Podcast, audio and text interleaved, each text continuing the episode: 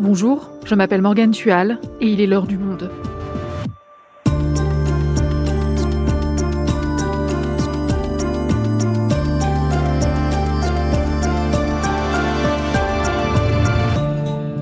Aujourd'hui, à quoi pensent les soldats russes? À quoi ressemble la guerre de ce côté du front?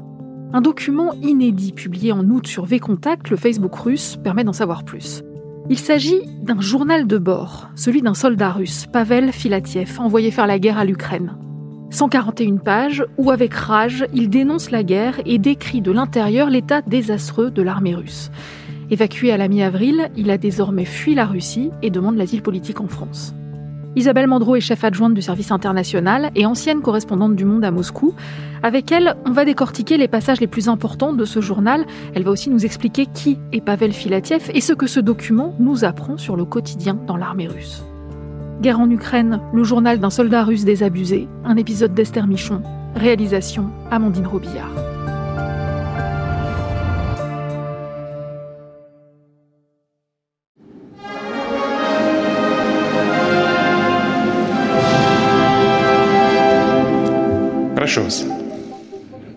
Nous sommes le 21 juin 2022 à Moscou. Ce jour-là, le président russe, Vladimir Poutine, tient un discours devant de jeunes militaires diplômés et les plus hauts cadres de l'armée. Cela fait presque quatre mois que la Russie a attaqué l'Ukraine et Vladimir Poutine rend un hommage aux soldats envoyés combattre sur le front.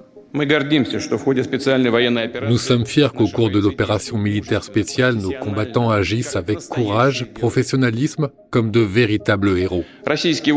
Des soldats russes de différentes nationalités se battent au coude à coude.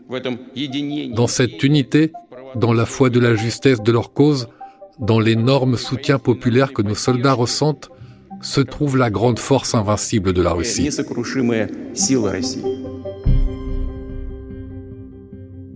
Pourtant, derrière le discours officiel vantant la force de l'armée russe, un autre propos venant du terrain commence à se faire entendre.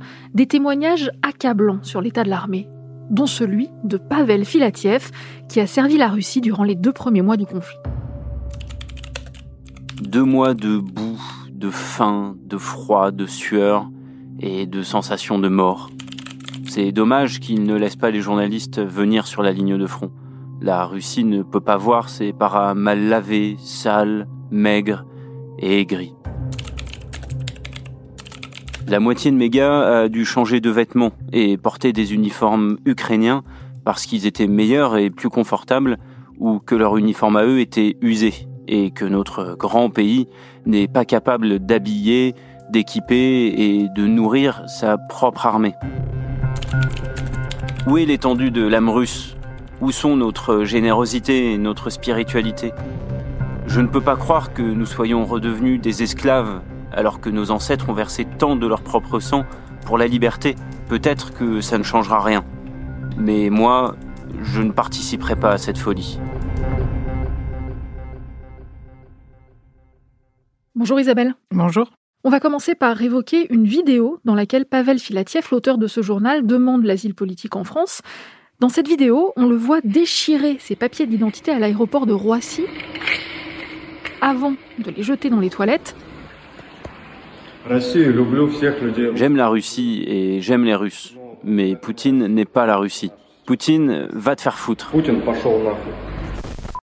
Alors on le sait, s'opposer publiquement à la politique de Vladimir Poutine, ça peut s'avérer extrêmement dangereux. Que risque-t-il pour avoir publié un tel témoignage? Il risque beaucoup, puisque en fait, euh, en livrant son témoignage euh, publiquement, hein, parce que VK Contact, encore, c'est un réseau euh, très connu en, Russie et très utilisé par les, internautes russes, le pouvoir pouvait lui reprocher de critiquer l'armée. Et en cas de récidive, puisqu'en fait, son récit est très long, d'ailleurs, il, il encourt jusqu'à 15 ans de prison. Et toi, Isabelle, tu as lu l'intégralité de son témoignage. Est-ce que tu peux nous raconter comment tu tombes dessus et qu'est-ce que tu découvres, à quoi ça ressemble? En fait, ce témoignage a commencé évidemment à être saisi par les journaux russes d'opposition. C'est ça qui m'a alerté personnellement. Et ce journal, en fait, il est important parce que c'est le premier témoignage spontané. C'est pas un journaliste qui est allé chercher, c'est pas une organisation, une ONG ou, euh, une organisation d'opposition, c'est un témoignage spontané. Et il a écrit 141 pages. C'est très décousu. C'est pas tout à fait un journal de bord parce qu'il commence beaucoup par des réflexions que lui inspire en fait cette guerre. Il revient un, un peu à un éphémérie de ses journées euh, passées sur place. Il commence son récit en disant qu'il s'était fait la promesse de dire plus jamais ça, je le dirai quoi. Enfin, il, voulait témoigner sur ce qu'il a vécu. Alors, qui est cet homme déjà, Pavel Filatiev C'est un homme qui a 34 ans en fait, issu lui-même d'une famille de militaires, qui s'est lui-même engagé en fait dans l'armée, qui ensuite était parti de l'armée. Il a essayé de travailler dans le milieu équin, c'est-à-dire il a été palefrenier, entraîneur de chevaux, etc.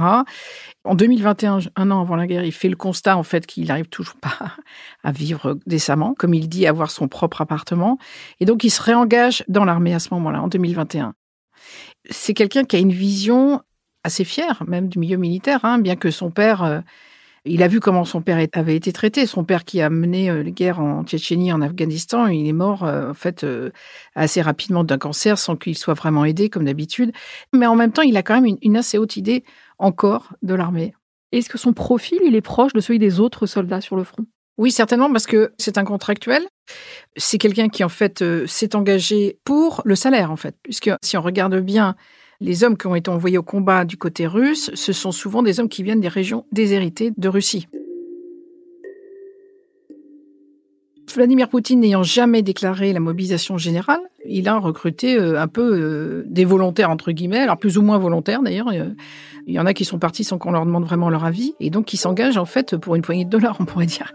Cet aspect-là est très important à mon avis parce que ça explique aussi le manque de motivation. Eux, ils se sont pas engagés pour des raisons idéologiques. Ils sont engagés pour des raisons souvent euh, très pragmatiques. On va retracer ensemble l'histoire de ce soldat, Pavel Filatiev, qu'il raconte dans son journal. Il intitulait ce journal Zov, ça veut dire l'appel en russe, mais ça fait aussi référence aux lettres Z, O, V qui sont peintes sur les véhicules militaires russes. Il est donc envoyé en Ukraine en février. Il fait partie d'un bataillon d'assaut qui se trouve à Féodossia en Crimée. Et une des premières choses marquantes dans son récit, c'est qu'on découvre qu'à la veille du déclenchement de la guerre, le 23 février, lui et ses camarades n'ont aucune idée qu'ils sont en route pour faire la guerre à leurs voisins.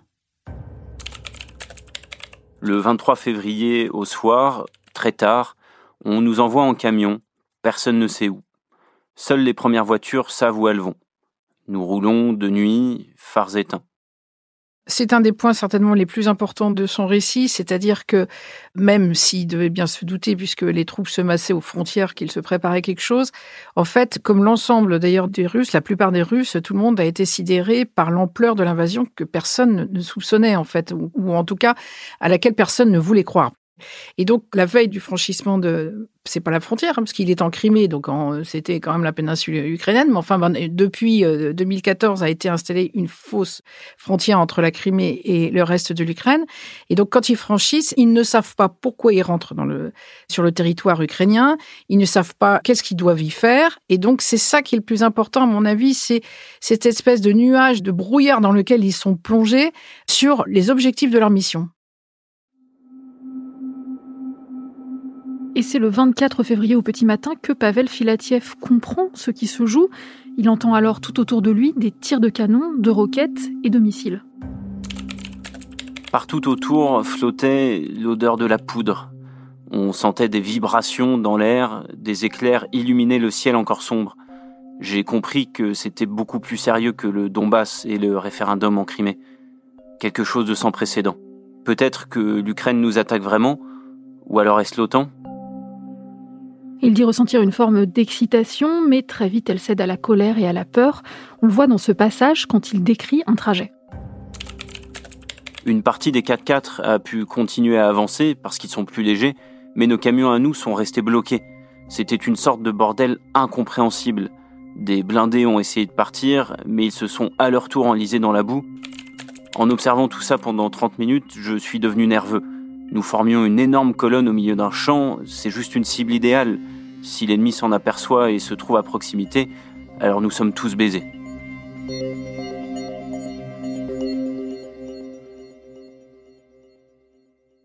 Il faut se remettre dans le contexte de l'entrée en fait dans cette guerre qui n'est pas une guerre comme le, veut Vladimir Poutine, veut absolument convaincre ses compatriotes. C'est une opération militaire spéciale.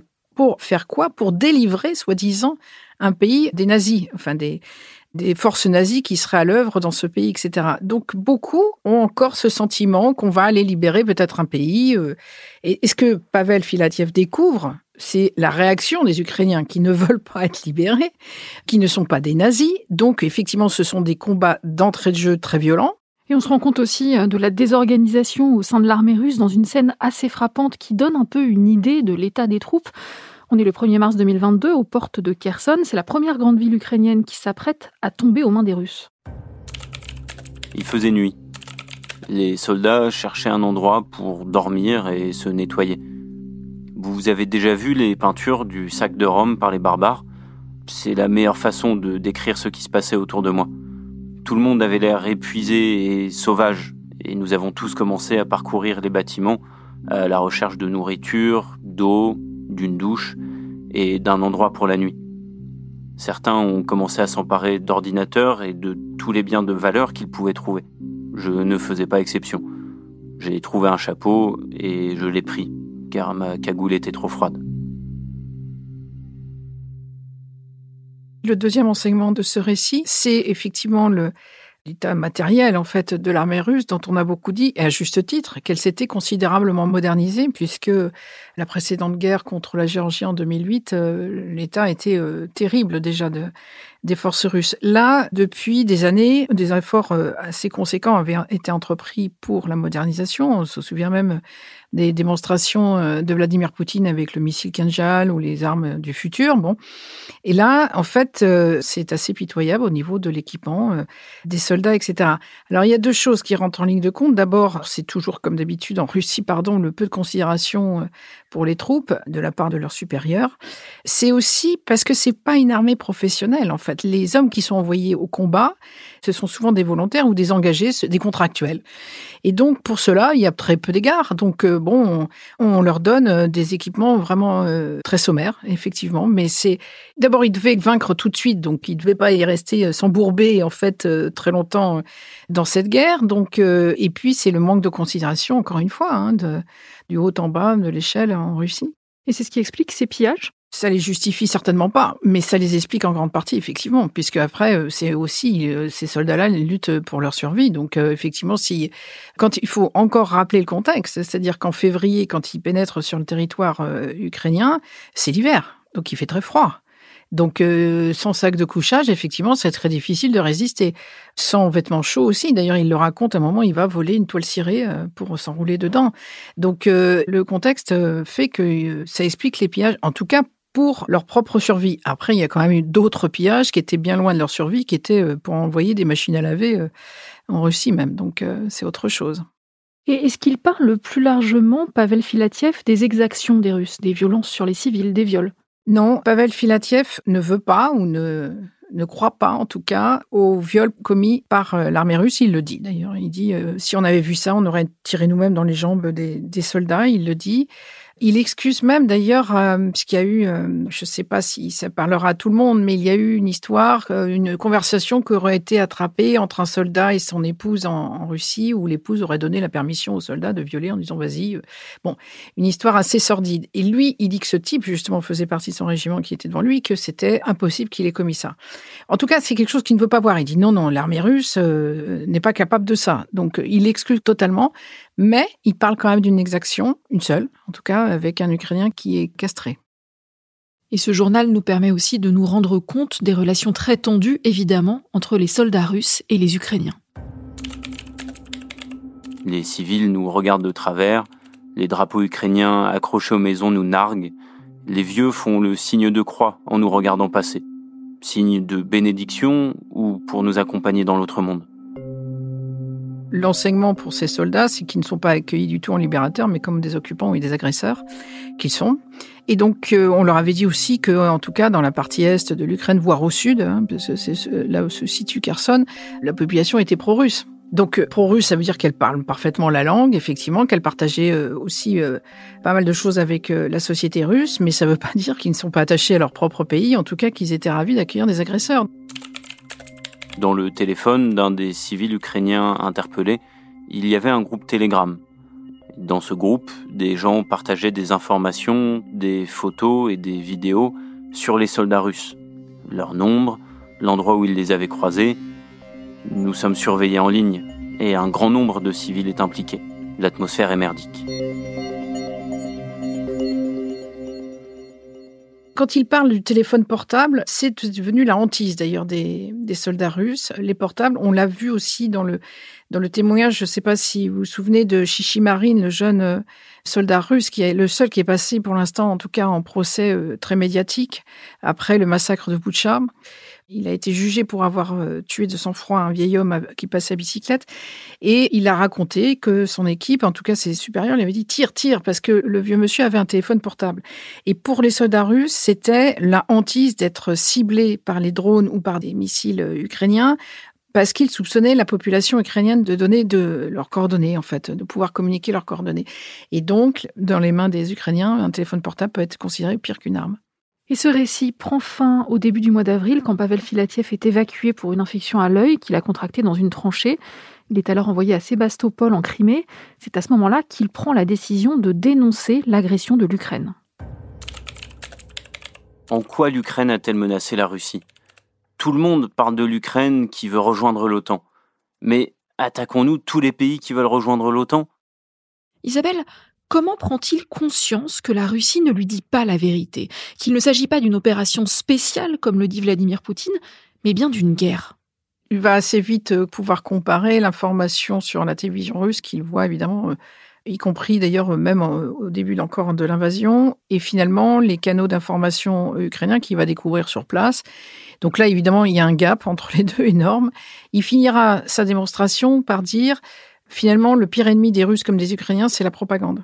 Maintenant, il n'était pas non plus tout à fait hors sol, donc la propagande, beaucoup de Russes savent que la propagande, elle est quand même euh, très très importante. Il y a des Russes qui ont cessé de regarder la télévision depuis longtemps d'ailleurs, en Russie, pour y échapper, parce que c'est un vrai lavage de cerveau. Mais donc lui semble le découvrir à ce moment-là, quoi. Et entre-temps, Pavel Filatiev est retourné en Russie. Il a pu quitter le pays à l'aide d'une ONG de défense des droits de l'homme, Goulagou. Il a donc publié son récit sur un grand réseau social russe. Est-ce que ça a eu un écho là-bas? Ça a eu un écho par la presse d'opposition, bien entendu, aucune par les médias d'information contrôlés par le Kremlin, donc euh, comme d'habitude. D'entrée de jeu, il savait très bien qu'il était, euh, il serait euh, sans doute amené à fuir après son témoignage, puisqu'il le dit très bien. Il le dit, je sais qu'on va m'appeler traite et le système va me recracher. En fait, ce sont ses propres mots. Donc, il savait très bien qu'il devrait s'en aller, probablement. Mais est-ce que ce qu'il raconte, ça se sait? Parce que ce témoignage qui s'ajoute à d'autres, plus le fait que des tas de familles russes sont des hommes qui sont allés sur le front, toute cette réalité, l'état de l'armée russe, la désorganisation, les mensonges, est-ce que ça finit par se savoir? Est-ce que ça finit par avoir un impact sur ce que pense la population de cette guerre? Que l'information perce le, le mur de la propagande, j'en suis convaincu en Russie, même si, encore une fois, je pense que si Poutine bénéficie peut-être encore d'un soutien d'une partie de la population, c'est parce que les gens ne veulent pas voir, mais ils peuvent très bien savoir. D'abord, via les VPN, encore l'information est encore disponible en Russie déjà. Et puis, Pavel Filiatiev fait pas partie d'un un groupe de 15 hommes. Ils sont, on estime en fait le nombre de Russes envoyés sur place, hein, envoyés en, Ukraine, entre 150 000 et 200 000 hommes. Donc, euh, c'est pas encore toute l'armée, loin de là, hein, ce n'est qu'une partie, mais c'est suffisamment justement pour qu'il y ait euh, quand même beaucoup de familles et des échos. Et euh, parmi ces hommes, il y a énormément de victimes. Encore une fois, il faut le rappeler. Les estimations varient évidemment beaucoup, mais on parle entre 25 000 et 40 000 peut-être morts, sans compter les blessés. Donc c'est gigantesque. Encore une fois, il faut voir sur quel laps de temps ça se déroule. Euh, nous en sommes un peu plus de six mois, mais c'est euh, entre 25 000 et 40 000 morts, c'est énorme. Donc forcément, ça se diffuse.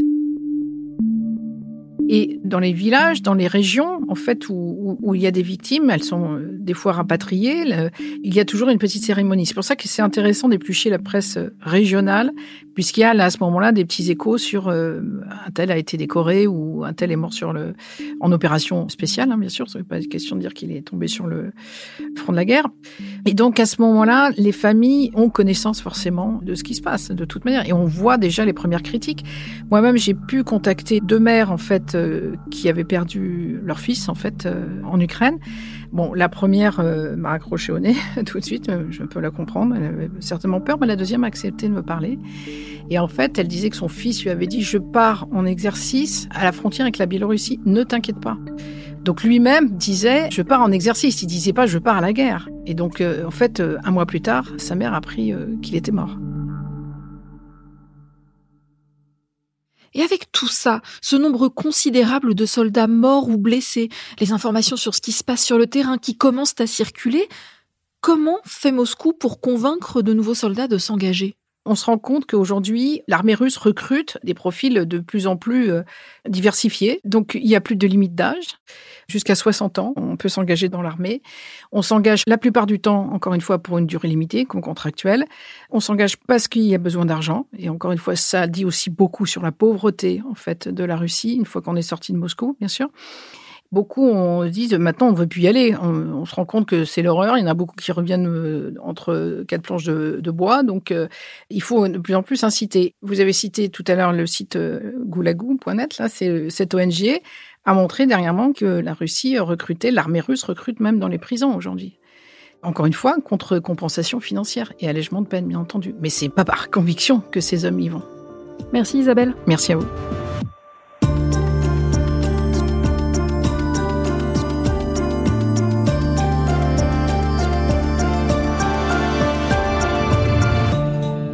Et on en profite pour remercier Nikita Mouraviev pour son aide à la traduction, ainsi qu'Arthur Carpentier et Karim Eladj pour les voix de doublage. Et pour suivre minute par minute ce qui se passe en Ukraine, rendez-vous sur notre live en vous abonnant sur notre site lemonde.fr. Vous retrouverez aussi tous les reportages de nos journalistes sur place. C'est la fin de l'heure du monde, le podcast quotidien d'actualité proposé par le journal Le Monde et Spotify. Pour ne rater aucun épisode, vous pouvez vous abonner gratuitement au podcast sur Spotify ou nous retrouver chaque jour sur le site et l'application lemonde.fr. Si vous avez des remarques, des suggestions ou des critiques, n'hésitez pas à nous envoyer un email à l'heure du monde@lemonde.fr. L'heure du monde est publiée tous les matins du lundi au vendredi. On se retrouve donc très vite. À bientôt.